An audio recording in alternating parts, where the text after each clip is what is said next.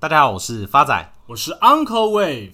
Uncle，今天来你家录音，门口堆一堆保特瓶是怎么一回事啊？发仔，这你就有所不知了。最近 Uncle 早上在公园运动完，经过小七买了一瓶矿泉水，惊觉现在一瓶五百五十 ml 的矿泉水居然要二十块钱。这 uncle 实在无法理解。uncle 邮寄两三年前同一个牌子的矿泉水也只不过才十六块，甚至更早以前只要十二块。所以发仔，你终于可以理解为什么 uncle 这些瓶子舍不得丢掉了吧？uncle 这个例子让发仔想到之前新闻立法委员咨询主计处长的影片。立法委员问：“请问你知道现在欧阿米刷一碗多少钱吗？”他竟然回答：“一碗二十块。”来跟 uncle 讲，哪里有一碗二十块的欧阿米刷？uncle 一定照三餐光顾把它吃饱。这个回答根本就是现代版的晋惠帝何不食肉糜的概念。现在就连矿泉水一瓶都要二十块了，怎么可能欧阿米刷也只要二十块？用 uncle 的天灵盖想都知道不可能。而万物皆涨背后最大的原因就是油价，包含本周油价也正式在涨一点三块。现在汽油睽违已久，又回到三十块以上了。而根据《华尔街日报》的报道，因为全球目前能源供应短缺，美国轻原油近七年来首次站上八十块美金，而天然气的价格也不遑多让，今年的价格甚至来到十三年以来的新高。Uncle 在此帮大家做一个补充：美国轻原油从今年的三十五块一路涨到最近的八十一块，今年整整涨了将近快二点三倍，而天然气则从年初的二点二五元。涨到至今的六点三元，年涨幅高达二点九倍，所以大家应该就能理解为什么最近万物皆涨，通膨如此的严重，因为能源暴涨的关系。Uncle 很简单的一句话帮各位亲爱听众朋友解释石油跟通膨的关系：一旦石油上涨，所有商品也都会因此提高成本。而这些价格的反应，最终都会转嫁到消费者身上。矿泉水就是一个非常好的例子。比如说，矿泉水的塑胶瓶身、瓶盖以及之间的所有运输成本，都跟原油的价格息息相关。而这波能源上涨最主要的原因，就是随着疫情的缓解，全球各地消费者的支出增加，工厂纷纷加大生产力度，而这需要能源。再加上今年德州年初因为气候导致寒害的影响。以及飓风艾达让墨西哥湾几乎所有天然气停止生产，就这样需求增加、供给降低的情况下，造就了目前能源上涨的结果。目前摩根大通的分析师认为，未来三年的石油价格将持续上涨，并在二零二五年回到一桶一百九十块美金，等于离现在的八十块还有两倍以上的空间。而牛津的经济学家则表示，能源持续上涨对消费者来讲，它就像是一种税收，会使得消费者的可支配所得受到排挤。若未来能源价格过度上涨，最坏有可能导致经济复苏的停滞，造成所谓的停滞性的通货膨胀。Uncle 在此跟大家科普一下何谓停滞性通膨 （Stagflation）。停滞性通膨这个名词最早是在一九七零年代，全球经济受到油价的严重冲击。而出现的一个术语，那意味着代表物价上涨，产出却下降。良性通膨一般意味着高通膨而低失业率，但停滞性通膨却是高通膨伴随着高失业率。美国九月消费者物价再次上升，使得通膨较去年同期上升五点四个 percent。是创二零零八年金融海啸以来的最大增幅。知名经济学家波斯扬奇克私底下偷偷赖 uncle 说，在需求强劲的情况之下，持续的供应链瓶颈只会导致价格持续的上涨，而最终导致通膨维持在高档。哎，uncle，你要确定诶，他真的有赖你吗？发展，你不要知道这么多。美国社会安全局 SSA 今天指出。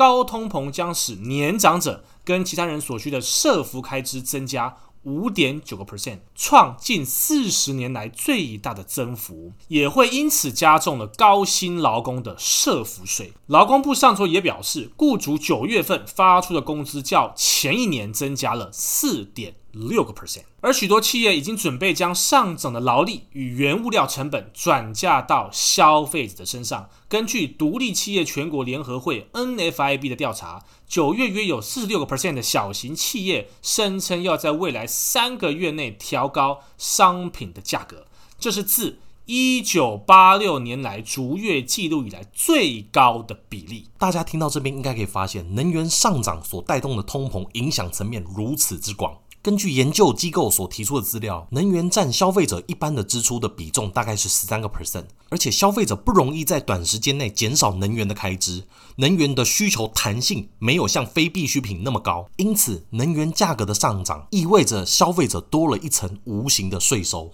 这也代表着能源价格一旦上涨，就会排挤掉一般消费的支出。今天 Uncle 跟发仔讲了这么多，就是为了回顾之前 Uncle 分享过的两个标的。分别是第十一集的艾克森美孚美股代号 XOM，跟第五十三集的戴文能源美股代号 DVN。